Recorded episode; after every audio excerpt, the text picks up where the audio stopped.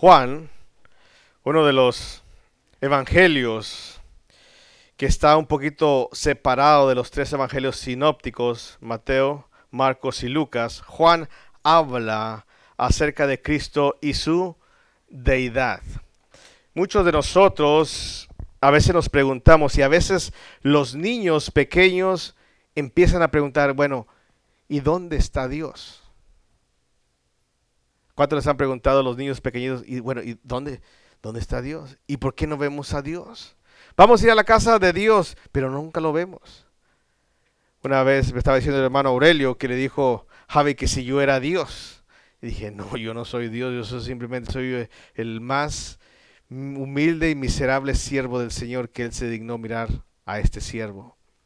Pero Dios, Dios existe. Muchos de nosotros también hemos preguntado, ¿y quién es Jesucristo? Regularmente esto apela, jóvenes, a ustedes.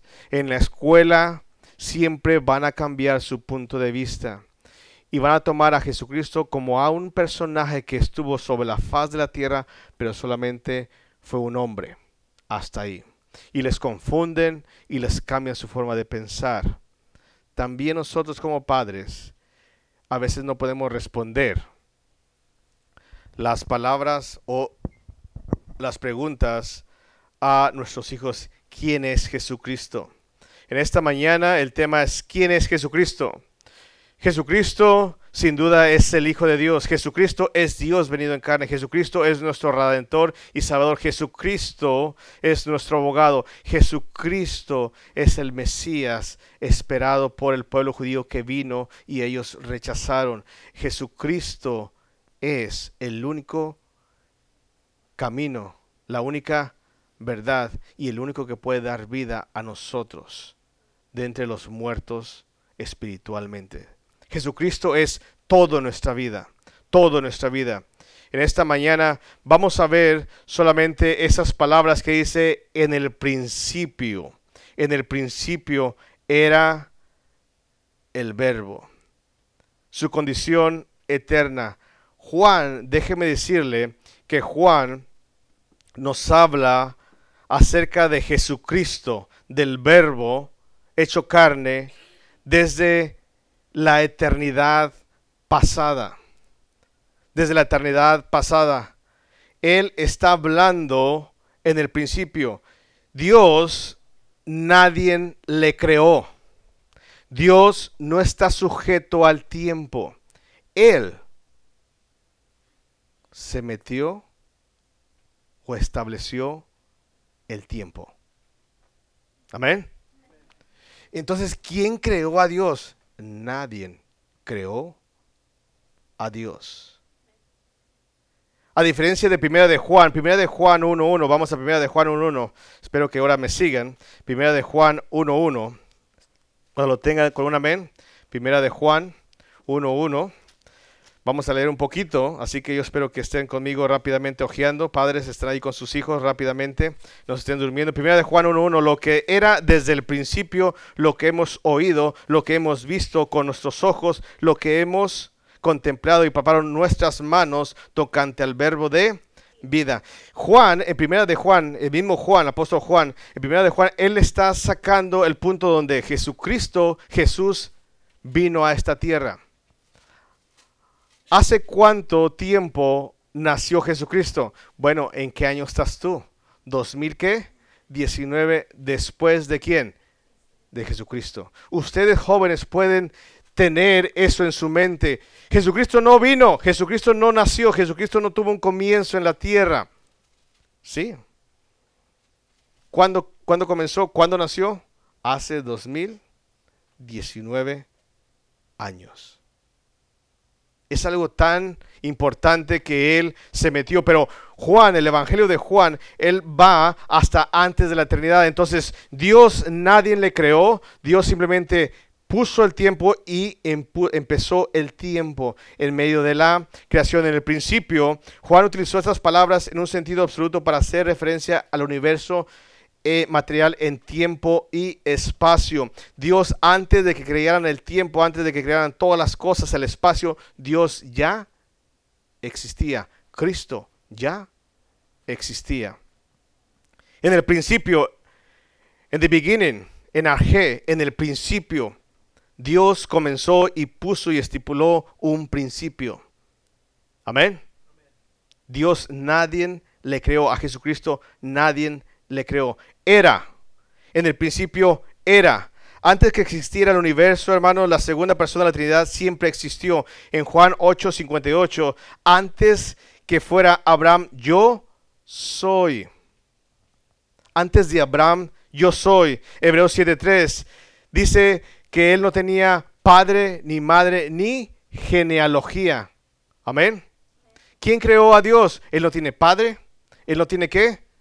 Madre. Él no tiene genealogía.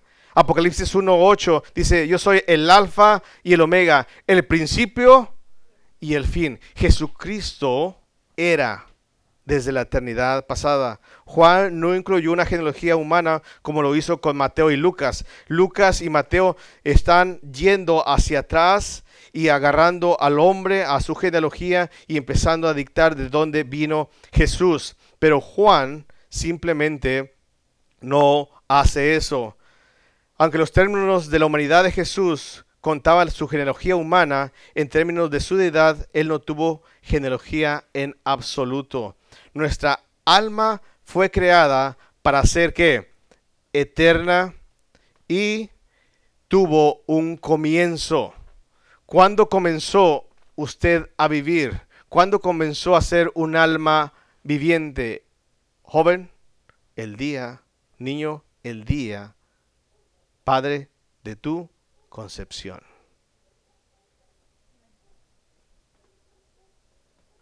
el día que tú fuiste concebido, el día que tú fuiste implantado en el vientre de tu madre, ese día veniste a ser un alma viviente. El Señor Jesucristo, Cristo, el Verbo, Él no tiene principio ni fin. Usted y yo tenemos un principio, pero déjeme preguntarle, ¿tendremos un fin? Pregunta, ¿tendremos un fin? No. Desde el momento que Dios nos creó, desde ese momento somos un alma eterna. Y es su elección, es su escoja de ir el resto de la vida a un lago de fuego tormentoso por la eternidad o estar en gloria con nuestro Dios y Padre y el Señor Jesucristo. Dios encajonó el tiempo. Dios puso un tiempo a cada uno de nosotros. Génesis 2.7 dice, y sopló en su nariz y fue el hombre un ser viviente. Pero en Eclesiastés, vamos al libro de Eclesiastés, hermanos. Eclesiastés, vamos rápido. Eclesiastés, capítulo 3. Eclesiastés, capítulo 3. Proverbios, Eclesiastés, Cantar de los Cantares, Isaías, Jeremías, ya se pasó, regresa a Eclesiastés capítulo 3, versículo 11. Cuando lo tengan un amén. Dice, todo lo hizo hermoso en su tiempo. Ponga atención a esto. Y ha puesto que eternidad en el corazón de quién? Sin que alcance el hombre a entender la obra que ha hecho Dios desde el principio, ¿a qué? Hasta el fin. Usted es eterno. Usted hay una eternidad y usted va a decidir dónde pasar el resto de su vida. Muchas personas dicen que después de la muerte no hay nada más. Su alma es eterna. Su alma es eterna. Entonces, Jesucristo era desde el principio, Juan lo ha puesto, usted tuvo un comienzo para usted poder entender que Juan presentó el uso del término del verbo no solo para el vocablo antiguo, déjeme decirle, una de las cosas dice que en el principio era qué? El verbo. ¿Qué es el, el verbo? Jóvenes, ¿qué significa el verbo?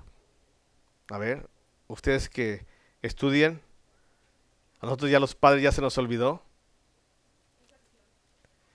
¿Es qué? La acción. Amén. El verbo Déjeme lo defino, clase de palabra con la que se expresan acciones, procesos, estados o existencia que afecta a la persona o a las cosas. Tiene variación del tiempo, aspecto, modo, voz, número, persona, función como núcleo del predicado. Son verbos de las palabras como caer, dormir, buscar, querer. Son verbos. El verbo se hizo qué? Carne. A Dios nadie le vio jamás. El unigénito Hijo del Padre le dio qué? A conocer. Wow. El verbo. Dios venido en carne. En el principio era que el verbo. Y el verbo era con Dios. ¿Y el verbo era quién? Dios. Y el verbo se manifestó entre nosotros. El verbo vino a hacer en su forma expresar quién es Él. Tomás le dijo, ¿cómo sabemos, cómo conoceremos al Padre? Dice Tomás, tanto tiempo he estado con quién? Con vosotros. El que me ha visto a mí, ha visto a quién? Al Padre. El verbo le dio a conocer. El verbo en acción. Dios en acción en la cruz del Calvario. Y su gran amor por usted y por mí. Y el sacrificio que nos limpia de todo pecado. Amén. ¿Quién es Cristo? El verbo. ¿Quién es Cristo? Dios eterno, no sujeto al tiempo. ¿Quién es Cristo? El creador de todas las cosas. El verbo es acción. El verbo implica acción. Dice en Génesis 1.3. Génesis 1.3. Vamos ahí, Génesis 1.3. Génesis 1.3. En, en, el principio dice, creó Dios los cielos y la tierra. Versículo 3. Y dijo Dios, sea que, y fue que la luz, fue visible la luz. Hay algo bien importante, no que Dios haya creado la luz, la luz ya estaba y ya existía, simplemente fue que vista, vista. Es algo en acción. Jesucristo es Dios en acción, es actuando, es haciendo las cosas. El Salmo 107, vers, es, perdón, Salmo 36, 6, Salmo 36, 6. Cuando tenga un amén. Salmos 36, 6. Dice, tu justicia es, ¿están ahí? Como los montes de Dios, tus juicios abismo grande, oh Jehová. Ah, perdón, ese es 33, yo le dije 36, es 33, 6. 33, 6. Por la palabra de Jehová fueron hechos que los cielos y todo el ejército de ellos por el aliento. ¿De qué? ¿Quién es Cristo? Hmm. Es la creación. Es el universo. Es tu cuerpo. Es tu alma. Es tu respiro. Es dónde y cómo estás tú. No podemos explicar muchas veces quién es Dios, quién es Cristo. Hmm. Y a veces caemos en las necedades, jóvenes, de negarlo. Tu cuerpo, Él fue el que lo tejió. Él fue el que te dio aliento de vida. El alimento que tú comes, Él te lo da. Padres, en el mundo que usted vive fue creado por Dios, por Cristo. ¿Quién es Cristo? Es lo que usted ve, es lo que usted escucha, es lo que usted palpa, es lo que usted es. Porque usted es su creación. Yo no entiendo por qué hay tanto ateísmo sobre la faz de la tierra y niegan al Creador. No estoy hablando del Salvador, estoy hablando del Creador. Que pueden negar la existencia de un Creador. Qué triste es ver como los cristianos no damos honra y gloria a aquel que nos creó y no solamente nos creó, sino también que nos salvó. Nos salvó. Ustedes acá no se preocupen, déjenlo. ¿Ok? Nos salvó. Hermanos, el verbo implica acción. Y por eso Juan comienza, aplicó con este término con referencia exclusiva a la persona de Jesucristo. Por tanto, el uso de la palabra en la filosofía griega no es el único contexto del pensamiento de Juan. Juan cuando estaba escribiendo su evangelio, sino que él lo pensó y dijo en el sentido estratégico, la expresión de, del verbo sirve como puente aceptual y lingüístico que no solo alcanza a los judíos, sino también a los griegos no salvos. Juan eligió este concepto, por tanto, judío como griegos estaban familiarizados con él. Cuando Dios usó este, este, esta palabra verbo, hasta el, hasta el incrédulo sabe que es un verbo. ¿Qué es un verbo? Es algo en acción. ¿Quién es Cristo? Es el verbo, es Dios en acción. El día que Dios diga, ¿sabes qué? Ese día mueres, ese día deja de respirar, Él está actuando. Amén. Ese día que, el Señor eh, Padre te diga, ¿sabes qué? Al infierno, porque tú no estás escrito en el libro de la vida, ese día también Él va a estar, ¿qué? Actuando. Y déjame decirle que ese verbo no va a dejar de actuar incluso en el infierno. Porque ¿quién lo va a mantener con vida? ¿Quién lo va a mantener con vida? Jesucristo, el Creador. Jesucristo es el verbo, es la acción. Hermanos, Primera de Corintios, vamos a Primera de Corintios. Gracias, esa es la introducción solamente. Ahora sí vamos a la predicación, amén. ¿Quién es Cristo? El Creador. Dios, el Verbo, en acción. Primera de Corintios capítulo 1. Primera de Corintios capítulo 1. Cuando lo tengo un amén. Primera de Corintios capítulo 1, versículo 20. Dice así la palabra de Dios. ¿Dónde está el sabio? Wow. ¿Dónde está quién? El escriba. ¿Dónde está el disputador de este siglo? ¿No ha enloquecido Dios la sabiduría de quién? Del mundo. Déjeme preguntarle a aquellos, déjeme decirle a aquellos que no creen que Jesucristo es Dios. ¿Quién es Jesucristo? Es Dios venido en carne, el verbo en acción. Dice la palabra de Dios en 1 Corintios capítulo 1, versículo 20, dice, ¿dónde está el sabio? Dice versículo 18, porque la palabra de la cruz es locura a los que se pierden, pero a los que se salvan, esto es a quienes, a nosotros es poder de Dios. Hay muchas personas que se burlan. Hay muchas personas que niegan a Cristo. Hay muchas personas que no van al Evangelio y la locura de la cruz, de la predicación del Evangelio, es una cosa loca.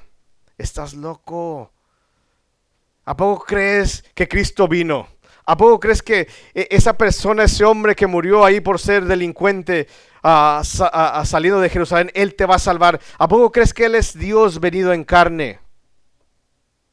Joven, sí. Sí. Papá, sí. Porque tus jóvenes, tus hijos te empiezan a argumentar si realmente Dios existe. Porque tus jóvenes y tus hijos te empiezan a decir, a ver, demuéstrame entonces cómo obra Dios, porque yo no sé cómo obra. Dice la palabra de Dios, ¿dónde está el sabio? ¿Dónde está aquel pensador, aquella persona que es sabio en el mundo? Porque hay muchas personas que se pasan de sabios y niegan a Jesucristo como su Salvador y su Señor y su Dios.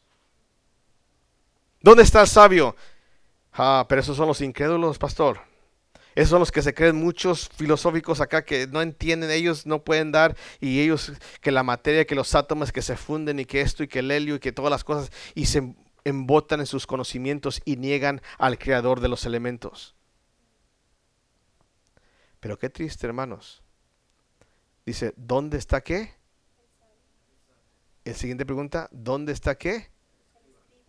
¿Quién? ¿Quién? El escriba aquel estudioso de la palabra de Dios, aquel que está allí miniculosamente traspasando las palabras, aquel que se ponía y estudia la palabra de Dios. ¿Dónde está el sabio? ¿Por qué no conocemos quién es Cristo? Porque si conociéramos quién es Cristo, usted y yo cambiaríamos nuestra forma de vivir, nuestra forma de pensar, nuestra forma de actuar, nuestra forma de expresar a través de nuestras vidas. ¿Quién es Cristo? ¿Dónde está el escriba? Principales sacerdotes y, y ancianos del Nuevo Testamento se sientan en la cátedra de Moisés Mateo 23, versículo 2 dice que se sientan y empiezan a decir, pero esto es así, así, y tienes que hacer esto y esto. Pero el escriba no hace nada de eso. Porque no conocen a quién. A Cristo. Pastor, pero yo soy salvo. Pero realmente, ¿quién es Cristo? ¿Quién es Cristo? Dice la siguiente pregunta, ¿dónde está qué? el disputador de este siglo? ¿Dónde está el disputador? Los que gustan argumentar sobre cuestiones. A ver, espérate, no, no, pastor, espéreme, espéreme, no, no, no, no. A ver, si la sangre, este, no se coaguló, o cuánta sangre perdió el Señor llamado Cristo, o Jesús de Nazaret, como la hayan llamado, pastor, cuánta sangre perdió, ¿por qué? ¿Cómo murió? fue que ya no podía respirar, fue que yo no sé, yo no sé cómo murió, ni usted tampoco. Hay muchas personas que tratan de mirar cómo fue la muerte de Cristo. Y aquellos que buscan y buscan el, el, el channel, el, histórico channel, ¿cómo se llama? Que Jesús no caminó sobre el... Yo no sé. No, que le dan una explicación. No, es que murió de esta forma y que la sangre tuvo y que se dividió la agua de, de la sangre y que yo no sé. Lo que yo sí sé es que Cristo murió. Lo que yo sí sé es que Él murió por mí en la cruz del Calvario. Lo que yo sí sé es que a través de ese sacrificio yo soy salvo y redimido por la sangre de Cristo. Amén. Pero algo tan importante.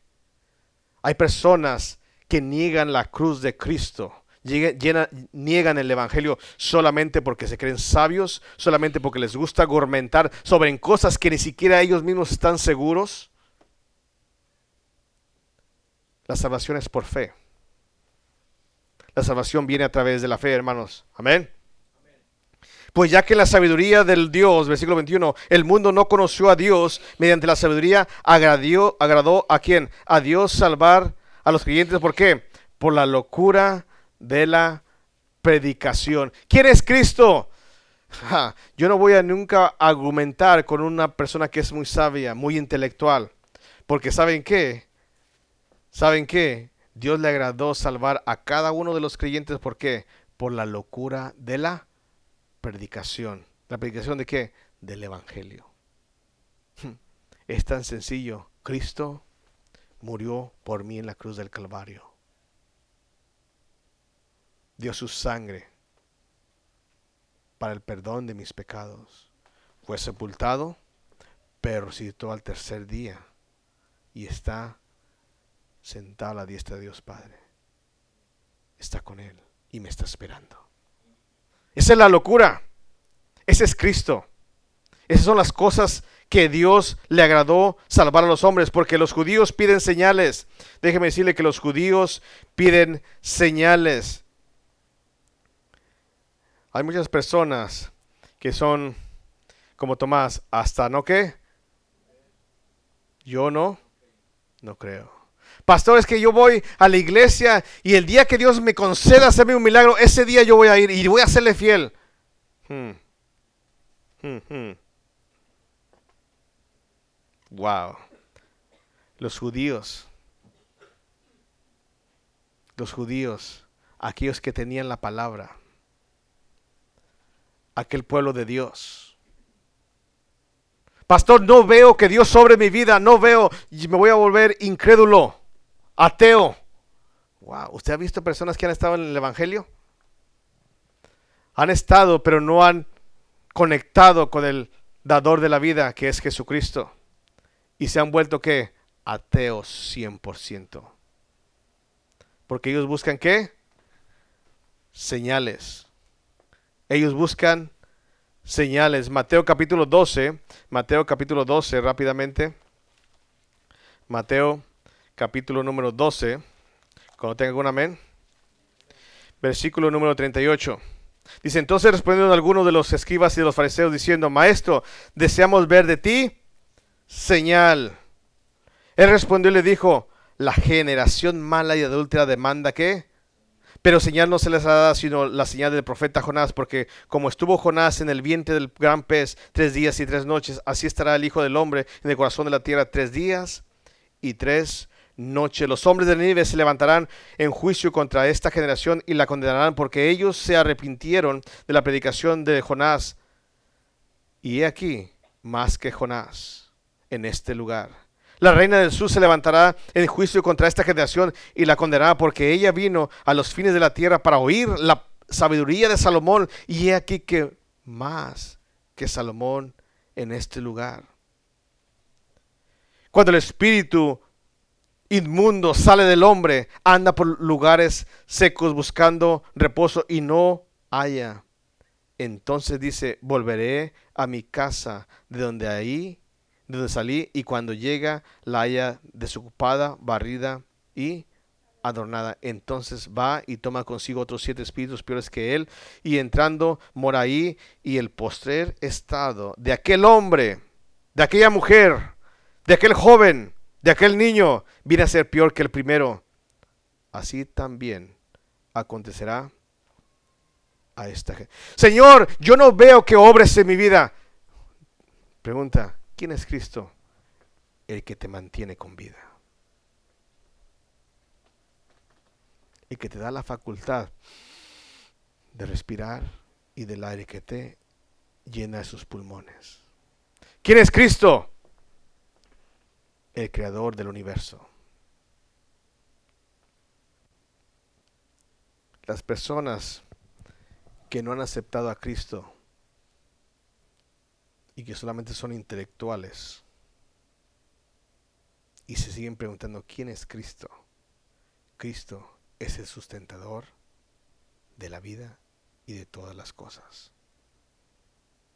Por Él existimos y en Él nos movemos.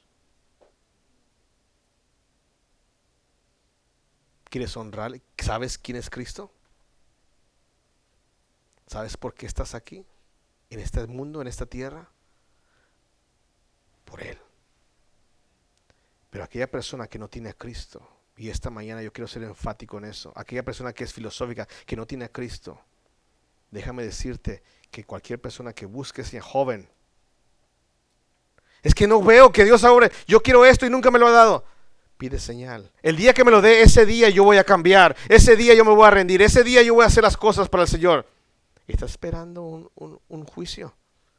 Porque esas personas, los judíos, piden señales. ¿Y sabes qué? Nomás limpian su casa, están aquí en la iglesia, pero nunca han dejado entrar a Cristo en su corazón. Ten cuidado, papá. Ten cuidado, mamá. A lo mejor tú eres una de esas personas también.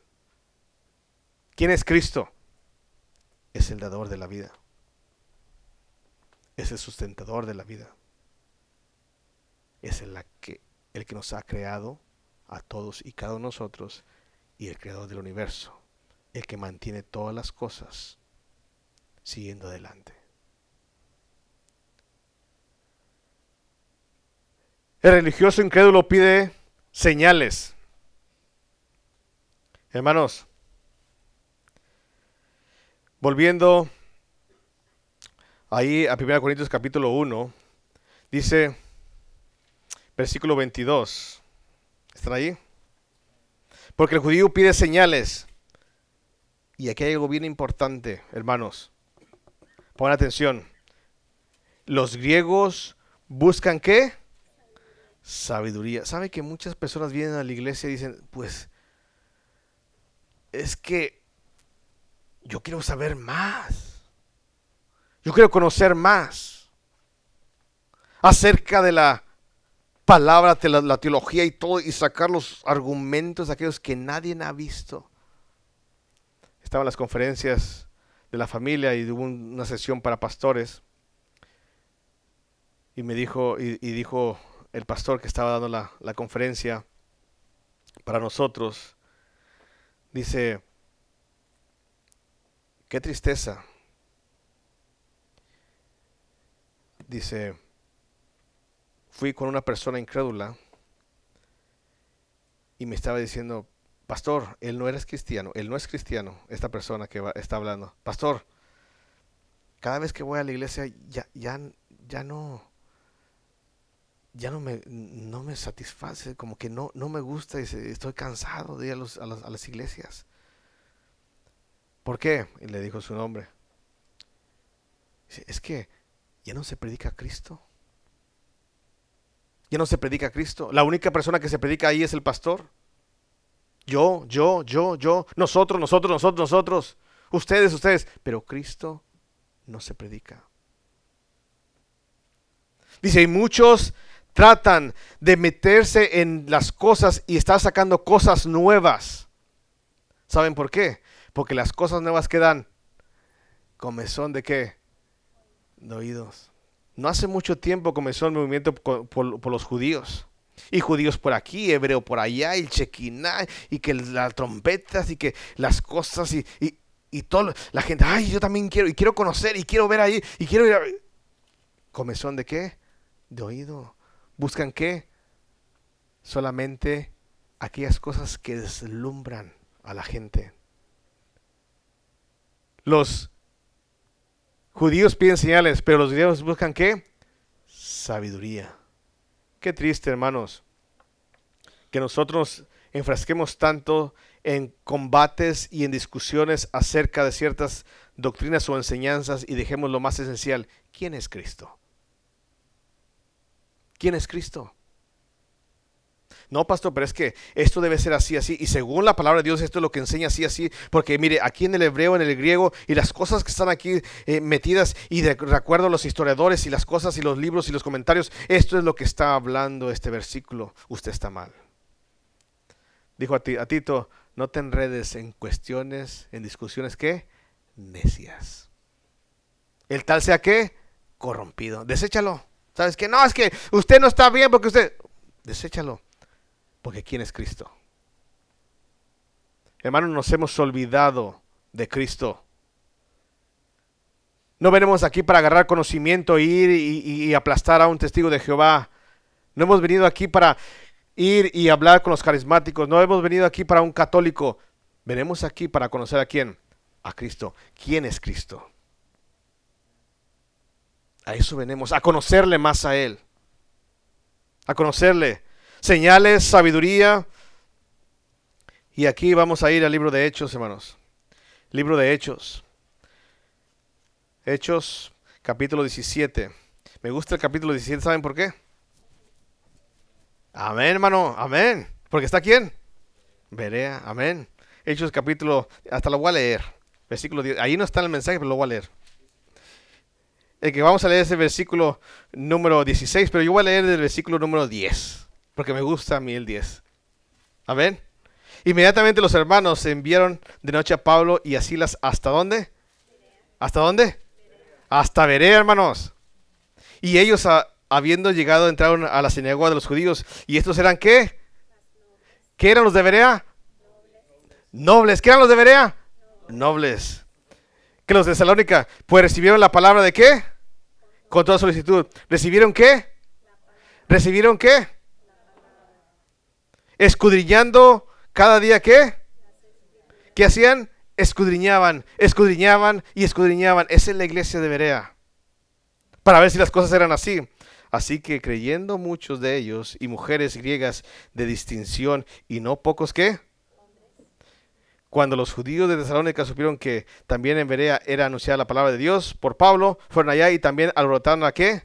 Las multitudes, pero inmediatamente los hermanos enviaron a Pablo que fuese hacia el mar y Silas, Timoteo, que quedaron allí, y los que se habían encargado de conducir a Pablo le llevaron a Atenas. ¿A dónde? Atenas. Mm. Una ciudad muy idólatra. ¿Muy qué? Idólatra. Y habiendo recibido orden para Silas y Timoteo que viniesen a él lo más que, que pudiesen salir. ¿Le mandaron qué? Un WhatsApp así. Órale, vénganse ya. ¿Por qué? Es que aquí están bien perdidos. Aquí están bien perdidos. Estos atenienses, estas personas están pero bien perdidos. Y no es en el tiempo en que vivimos nosotros. La gente no conoce quién es Jesucristo. ¿Quién es Jesucristo? Pues el que murió en la cruz. ¿Quién es Jesucristo? Pues es el Hijo de Dios. ¿Quién es Jesucristo? Pues no, él es, es, es mi Salvador. ¿Quién es Jesucristo? Es el dador, el sustentador de nuestra vida. Y la gente no conoce, jóvenes, no conocen a Cristo. ¿Quién es Cristo? Versículo 16. Dijo ahí, Silas, Timoteo, vénganse, pero en el primer vuelo que encuentren, no importa lo que cueste, vénganse, súbanse en el camello y métale el turbo. Y se vienen. Mientras Pablo estaba, se estaba, diría mi papá, arrancando los cabellos con las manos. Mientras Pablo les esperaba, ¿dónde? Su espíritu que viendo la ciudad entregada a la idolatría. ¿Quién es Cristo? No conocen a Cristo. No conocen a Cristo. Dice versículo 17, así que discutía en la sinagoga con los judíos piadosos y en las plazas cada día con los que concurrían. Había tres grupos, los judíos y judíos piadosos, judíos piadosos y, y personas que estaban ¿dónde? En las plazas. Él predicaba a quién? La locura de la predicación de quién? De la cruz. O sea, ¿a quién? A Cristo.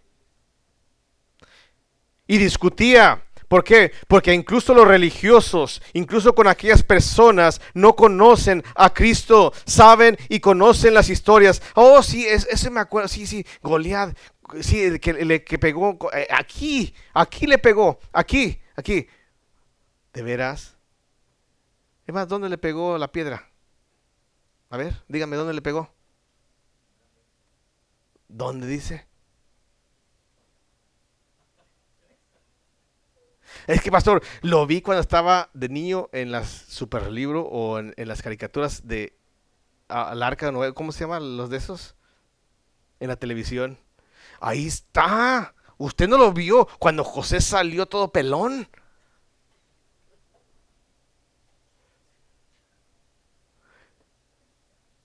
y ustedes le dan más credibilidad a las cosas que ven sus ojos en la televisión, todas distorsionadas, y no conocen quién es Cristo.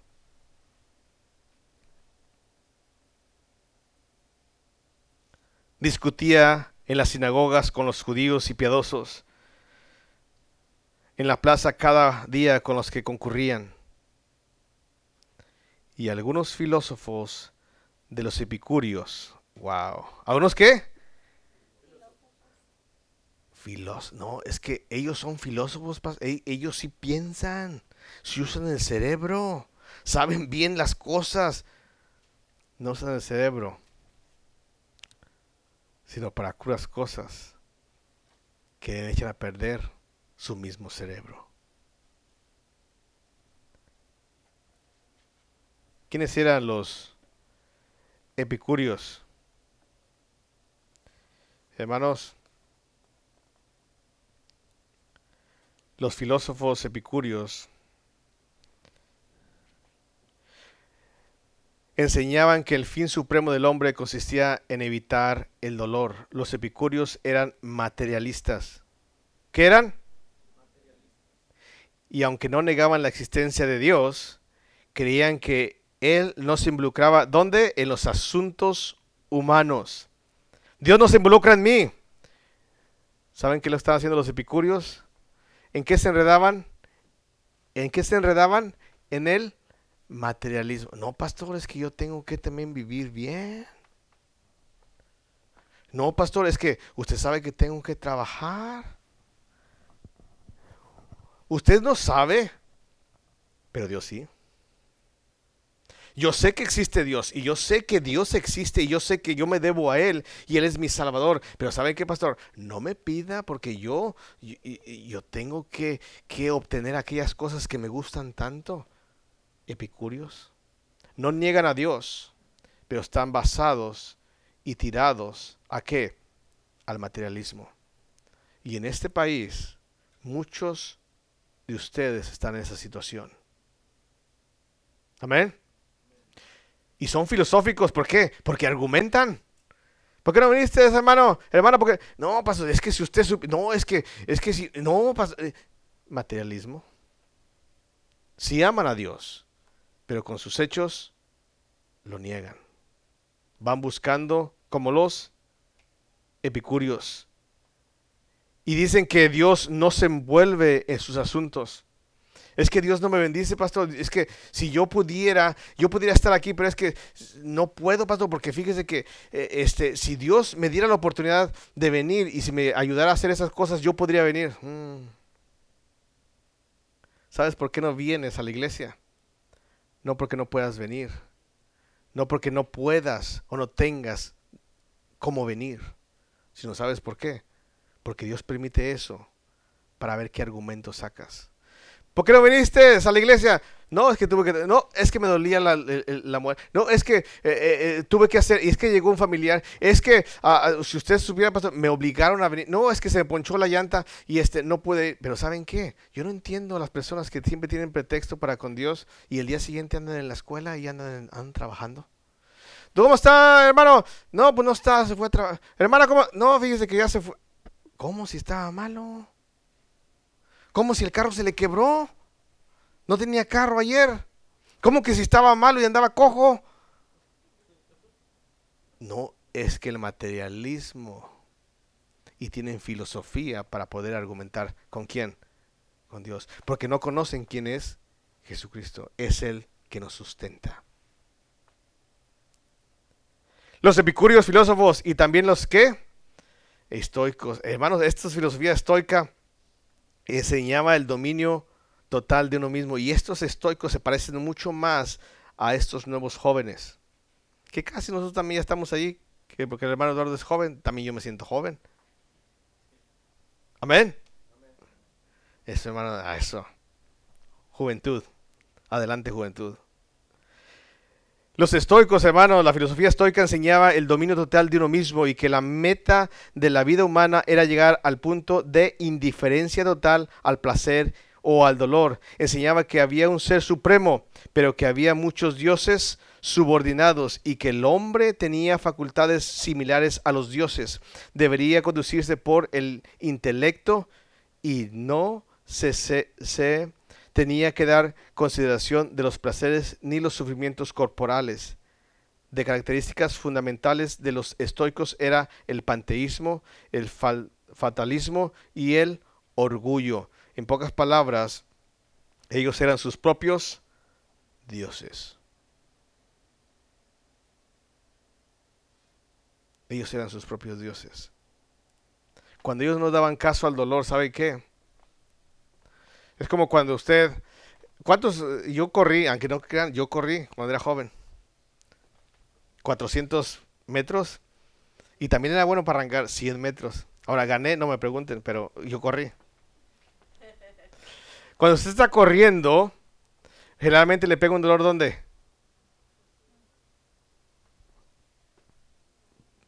¿Verdad? ¿Por qué? A ver, los que corren, ¿por qué pasa ese dolor? Porque respiran, ¿por qué pasa el dolor?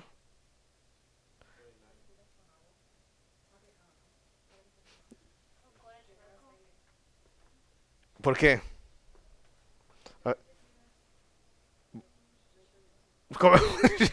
También, pero era que cuando estaba chiquitito ni chetos había. Además, ni dinero había para comprar chetos. Si acaso un cacahuate me comía. ¿Por qué?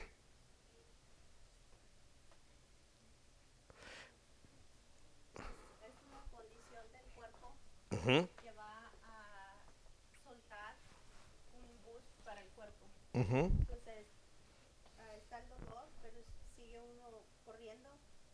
Y pasa ese dolor. lo suelta. eh, esa sustancia, no recuerdo el nombre, pero suelta la sustancia y el cuerpo agarra otra vez fuerza para seguir corriendo, Ujú. seguir pasando. Conforme va avanzando corriendo, puede seguir el cuerpo soltando esa sustancia para seguir corriendo. Y cuando la suelta, corre más recio. Es como el turbo. Sí, sí, regularmente tienen que... No recuerdo si es la adrenalina, no lo quería decir porque no estoy seguro si es la adrenalina, porque la adrenalina solamente no duele para soltarla. Pero, pero este, no por eso no quería decir si era la adrenalina. Ok, Pero es una sí, e- y causa un dolor. Muchos no pasan ese dolor, ¿verdad? Y se tiran. Pero muchos que pasan ese dolor. Dice que cuando Pastor Batts era también corredor, pero era de, de, de cos, ¿cómo le llaman? Cos, ajá, que están, dice que van en lomas y subidas allá en Nueva York, cuando él corría. Y dice que cuando de repente, cuando da ese dolor, es intenso. Y se dobla y va. Y dice que dice que su coach, quién sabe dónde saldría, dice, salía ahí de entre los bushes, de entre, desde los pinos. ¡Bats! ¡Adelante! Y pasaba el dolor y volvía a correr. Amén. Bueno, ya estamos dando clases de eso, pero lo más importante es esto. Lo más importante es esto del dolor que yo quería explicar. ¿Cuántos han sentido el dolor ese? Ok. ¿Cuántos han pasado ese dolor? ¿Saben qué? Uno lo pasa porque uno quiere ganar. El estoico no le importaba sufrir con tal de ser un dios.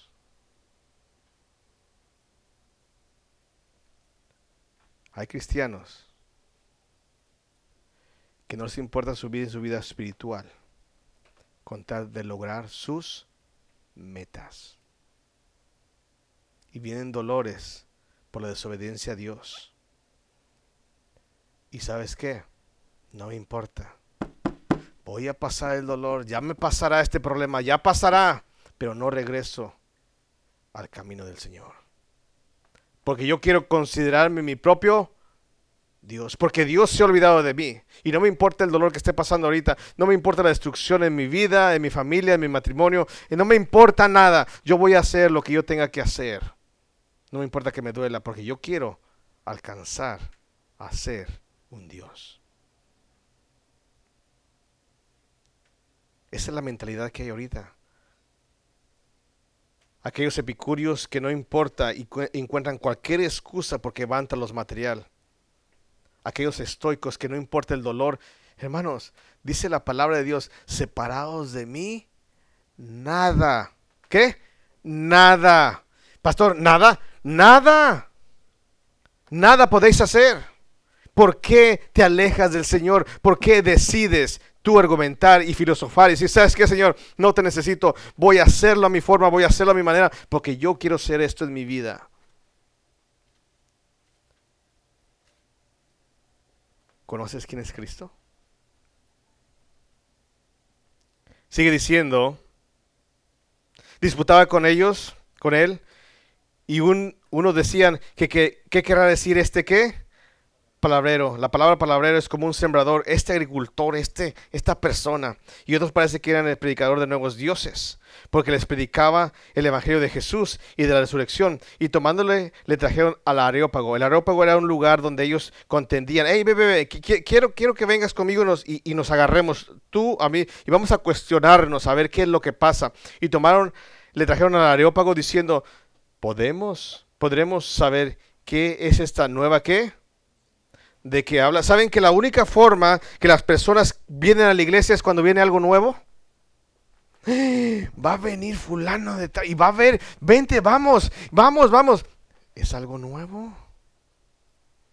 Ya cambiaron al pastor, uno nuevo, más joven, vamos. Y Vamos.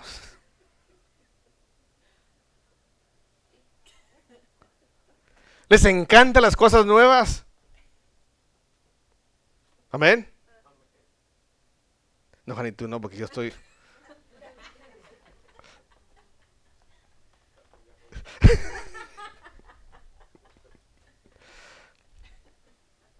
Amén. Les encantan las cosas nuevas. Ustedes no invitan gente a la iglesia si no hay algo nuevo. Dígame, ¿cuántos invitaron esta semana? No, pastor, pues no, pues es siempre lo mismo. ¿Para qué? ¿Se van a aburrir igual que yo?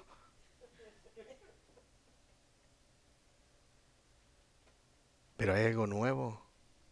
Hay un predicador. Va a venir alguien. Vamos a ver qué es lo que trae de nuevo. ¿Y sabe por qué las iglesias ahora han cambiado y han hecho muchas cosas? No solamente en la música, el show de luces, la batería y nuevos cantos, nuevos ritmos, nuevas cosas para atraer a la gente, porque la gente necesita lo que? Nuevo. No la, la senda antigua. No la palabra de Dios que vive y permanece para siempre y nunca cambia. No al Dios de la palabra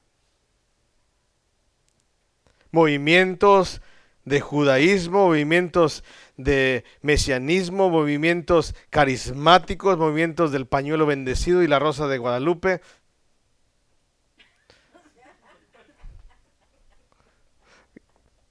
dice amén, hermano, digan amén. Yo sé que la ven. Movimiento de, ¿sabe?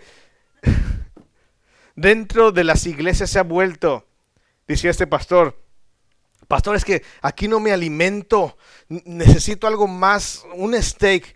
Y dice el pastor, si te estás ahogando con la leche y quieres un steak, no puedes ni tomarte la leche. ¿Quién es Cristo? ¿Quién es Cristo?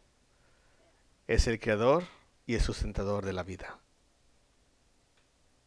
Ese es Cristo. Y queremos saber las profundidades de la palabra de Dios, sus tecnicismos y sus cosas tan profundas, que estas cosas ya no me interesan. ¿Quién es Cristo? La gente busca cosas nuevas. Podemos saber que esta nueva enseñanza que hablas, ellos no conocían eso porque ellos se profundizaban en sus filosofías y en sus dioses y sus altares, pues traemos a nuestros oídos cosas extrañas. Yo no he escuchado acerca de eso. Queremos pues saber qué quiere decir esto. Versículo 21, porque todos los atenienses y los extranjeros residentes allí y los que estaban en Berea en ninguna otra cosa se interesaban, sino en qué? ¿Sino en qué? No, los de Berea, no, no, no, los de las otras iglesias sí. ¿Sabe lo que aprendimos, lo que dijo el pastor hoy? Que Jonás no se lo comió el pez y no era una ballena. Según los estudios que, y, y las profundidades que él no fue como un submarino, fue más abajo. Fue hasta la corteza terrestre y estaba cerca de la... Oye, ¿y cómo fue eso? No. Por eso viene a la iglesia. ¿Quién es Cristo? No sé, pastor, es el que me murió por mí en la cruz, es que ahí está en el crucifijo en la casa, ahí después en la, cabecera de la cama. Ese es Cristo. Qué aburrido. Yo quiero saber algo nuevo, algo que me dé comezón de oídos, que si la arca tenía compartimentos o no tenía compartimentos, que cómo fueron que sobrevivieron y cómo la gente murió y los, la gente gritaba y la lava se mezclaba. Yo quiero ver cómo es eso. Por eso les gusta tanto el canal de historia. Se me hace que sí es cierto. Se me hace que lo que dice la palabra de Dios no es cierto. Amén. La gente, nosotros estamos habituados a algo nuevo. ¿Quién es Cristo? En el principio era el verbo. Versículo 22. Entonces Pablo, puesto en pie en medio del areópago, dijo, varones atenienses, en todos observáis que sois muy qué? religiosos, porque pasando y mirando vuestros santuarios, hallé también un altar, el cual está escrito esta inscripción, al Dios no conocido. Al que vosotros adoráis es, pues, sin conocerle, es a quien yo os anuncio. ¿Saben qué? Mucha gente no sabe quién es Cristo. ¿Sabes tú quién es Cristo? En esta mañana yo tengo esta pregunta. ¿Sabes tú quién es Cristo? ¿Sabes tú? ¿O tienes un altar a un Dios que ni siquiera conoces? A un Dios que está ahí en el altar, pero no conoces. Y sabes que existe, pero no lo conoces. Sabes que está ahí, pero no lo conoces. Sabes que es una deidad, un Dios, pero no le conoces. Jóvenes, es importante conocer a Jesucristo. ¿Quién es Jesucristo en nuestras vidas? Los atenienses eran tantos filósofos, tan intelectuales, que podían manejar computadoras, teléfonos inteligentes y tantos artefactos de esta nueva época. Pero no pueden manejar la palabra de Dios. Jóvenes, ¿sabes manejar la palabra de Dios? ¿Te sabes meter a la palabra de Dios? ¿Conocer al Dios de la palabra? ¿O para eso está el pastor? Para que te diga quién es Dios, quién es Cristo. Versículo 24, el Dios que hizo el mundo. Amén. ¿Quién fue? Cristo. Y todas las cosas que en él hay. Todo, pastor. Todo. La silla, todo lo que tú ves y todo lo que tú palpas, todo lo que tú sientes, todo lo que tú inhalas o ingieres. Eso lo hizo quién? Cristo. Ese es el Dios. Ese es Jesucristo. No habita en templos hechos por manos humanas ni es honrado por las manos de los hombres, como si necesitara de algo. Ay, Señor, ¿sabes qué? Dios no necesita que tú le honres.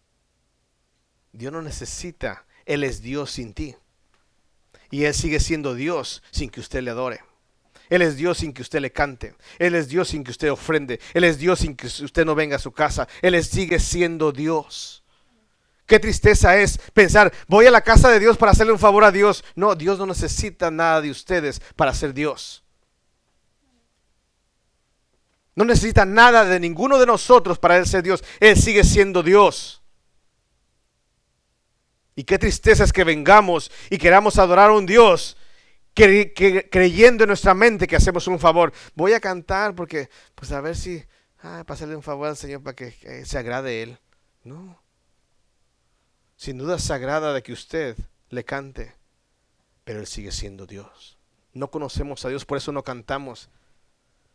Santo, santo, es que me ya, ya, ahorita, ahorita, y se van, es un desorden, hermanos. Qué triste es no conocer a Cristo. Qué triste es no conocer a nuestro Dios. Él no necesita de nosotros para ser Dios. Él es Dios ahora y por siempre. Y siempre lo ha sido. Ni es honrado por manos de hombres como si necesitase de algo, pues Él es el que da todos, a todos, ¿qué? La vida, el aliento y qué? Y todas las cosas. Ay Señor. Hmm. Si no fuera por Él, usted no existiría. Si no fuera por Él, usted no viviría. Si no fuera por Él, usted ni siquiera fuera un alma viviente. Es mi vida, pastor. Yo puedo hacer con ella lo que me venga en... ¿Really? ¿De veras? ¿De veras? Te debes a Él. Por eso adoramos a Él. Por eso le honramos a Él. Versículo 26. Y de una sangre. No, pastor, es que yo soy de sangre azul. Yo no me junto con la chusma.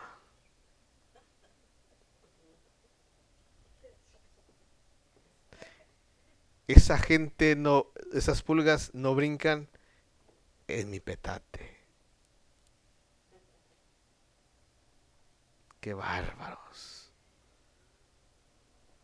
Dios creó al hombre a imagen de Dios que lo creó.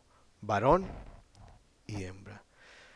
Las mujeres somos menos que los hombres. No, Dios creó iguales. Entonces nosotros tenemos que ser iguales. Te podemos mandar, podemos hacer eso. No, no, no, no. Hay diferente función. En valor son iguales, hombre y mujer. Pero en función hay una diferencia entre uno y otro. Era un comercial. Estoy preparando eso, ¿verdad? Para la familia. Eso es lo que iba a dar en el campamento. No, ya no va a venir. De una sangre ha hecho todo linaje de los hombres para que habite sobre toda la faz de la tierra y le ha que el orden de los tiempos y los límites de su. Qué hermoso es, hermanos, que el Señor limite nuestros tiempos y los límites de nuestra habitación. Yo ya quiero que se me acabe el tiempo. Porque para mí el morir es que ganancia. Imagínense que Dios dice, se me olvidó que iba a ir por este. 50 años más, 100 años más, imagínense. Yo de ciento... ¿Y qué les interesa, verdad? Este...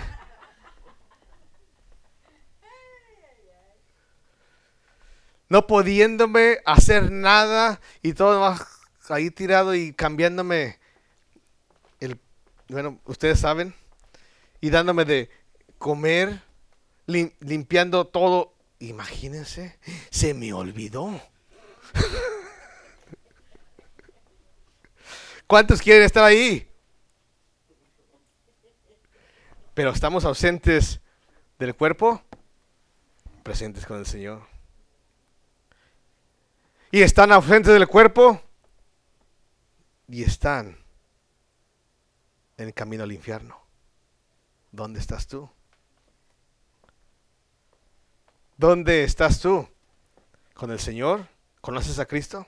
¿Sabes quién es Cristo? ¿Sabes que es el Dios de tu vida? ¿Lo tienes como tu Salvador? ¿O solamente sabes que Cristo vino? ¿Solamente sabes y con tus hechos tú argumentas y dices, no quiero vivir para Él? Vamos adelante porque tenemos que terminar el capítulo. Ha prefijado el orden de los tiempos y los límites de su habitación. Hay un límite, hay un límite. ¿Para qué hay un límite? Versículo 27, ¿están ahí? Para que busquen a Dios. Hey, si tú llega un tiempo en que tú mueres aquí sobre la faz de la tierra y vas delante de la presencia de Dios, vas a ser juzgado. ¿Para qué estás en la faz de la tierra? ¿Para qué Dios te puso un tiempo?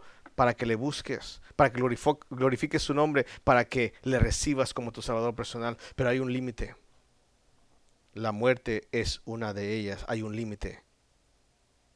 Si de alguna manera palpando, wow, y esto es bien importante.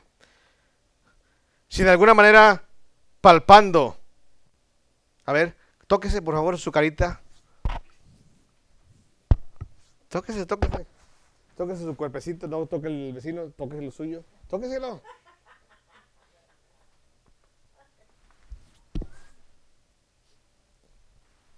¿Quién le hizo esa cara? ¿Quién le hizo este cuerpo? Si en alguna manera, dice la palabra de Dios, si en alguna manera, palpando, puedas que hallarle. ¿Quién es Cristo? Es el que me hizo. ¿Quién es Cristo?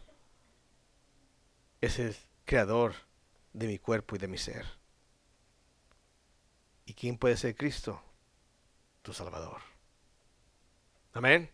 Ninguna persona. Yo no conozco a Cristo. A Cristo. Pues tócate nomás. Todos los días en la mañana te ves en el espejo. Qué hermosa, mira nada más. Qué hermoso. Cristo. ¿Quién está feo aquí? A ver. Nadie. Nadie. También, hermanos. Dice, para, pues hallándole, aunque ciertamente no está lejos de cada uno de quién, de nosotros, porque en él que vivimos y nos movemos, wow, y somos, wow. ¿Quién es usted? Soy el creador, digo, perdón, la creación de quién? Del verbo. ¿Quién es el verbo? Jesucristo. Usted está viviendo. ¿Quién le da la vida? Cristo. ¿Dónde está? ¿Dónde se mueve? Bueno, ahorita estoy en la iglesia, estoy aquí sentado y usted puede sentir y palpar. Usted puede respirar y puede hacerse así y puede sentir el aire que le pega aquí. Y los que están ahí, pues por eso no están ahí, ¿verdad? Porque les pega mucho el aire. Pero pueden sentir, ese es Cristo. Cristo. ¿Quién es Cristo? El creador de todo. Dice el versículo 29, siendo pues linaje de Dios. Wow. No debemos pensar que la divinidad sea semejante a oro, plata o piedra, cultura o arte de imaginación de hombres. ¿Sabe qué? Nosotros ya, dejamos las, esculturas, pero si, si por alguna cosa, a lo mejor aquí alguien tiene ahí por ahí una escultura, una fotografía, un, un crucifijo con Cristo allí, o una estatua de la Virgen de Guadalupe, o lo que usted quiera, dice que no es semejante. No, no piense que Dios es semejante a eso. Amén. Esto más ahí de paso, yo sé que ustedes no tienen eso, pero si alguno tuviera, y si alguno permitiera tener en su casa, es que yo no puedo, usted lo permite. Pero Dios, habiendo pasado por alto el tiempo de nuestra ignorancia, ahora manda a todos los hombres en todo lugar que se arrepientan, arrepiéntete. ¿Quién es Cristo? Es el sustentador de mi vida. El sustentador de mi vida por cuanto ha establecido un día en el cual que juzgará al mundo con justicia por aquel varón a quien designó, dando fe a todos los con hablarle, levantándolo de los muertos. Pero cuando oyeron de la resurrección de los muertos, unos se burlaban y otros decían, oiremos, ya te oiremos acerca de esto que otra vez. ¿Quién es Cristo? ¿Qué argumento tú como filosófico, estoico, epicurio tienes? ¿Quién es Cristo en tu vida? ¿Demanda señales? Hasta no ver, no creer. Vienes aquí, te limpias tu casa, te santificas tu cuerpo, tu casa, ya has dejado el pecado pero no conoces quién es Cristo? La pregunta, ¿la has aceptado como tu Salvador personal? ¿O estás jugando? Yo espero que en esta mañana usted haga una evaluación en su vida. Niño, joven y adulto. No estamos jugando a la iglesia. No estamos conociendo a nuestro Salvador. Porque dice la palabra de Dios que vendrá el demonio que salió y volverá con cuántos.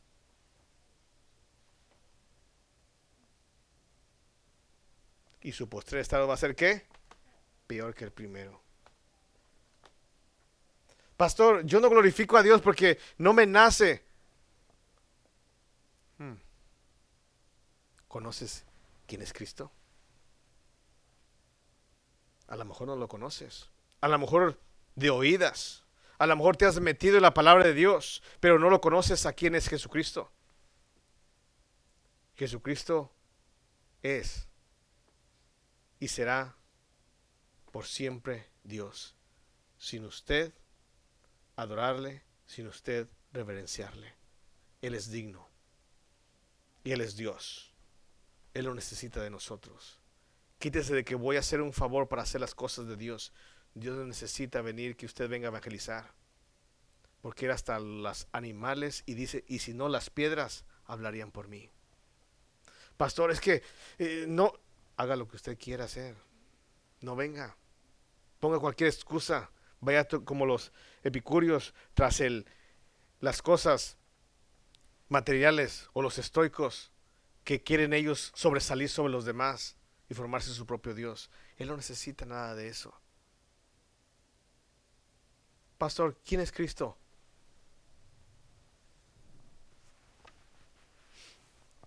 Palpa. Cuando agarras esa fresa y te la comas y disfrutas ese sabor, disfrútalo. Porque hubo alguien que lo creó. Te dio la facultad de disfrutar eso. Llena tus pulmones de aire y, sabe que alguien lo hizo. Porque en Él vivimos, en Él nos movemos y en Él somos.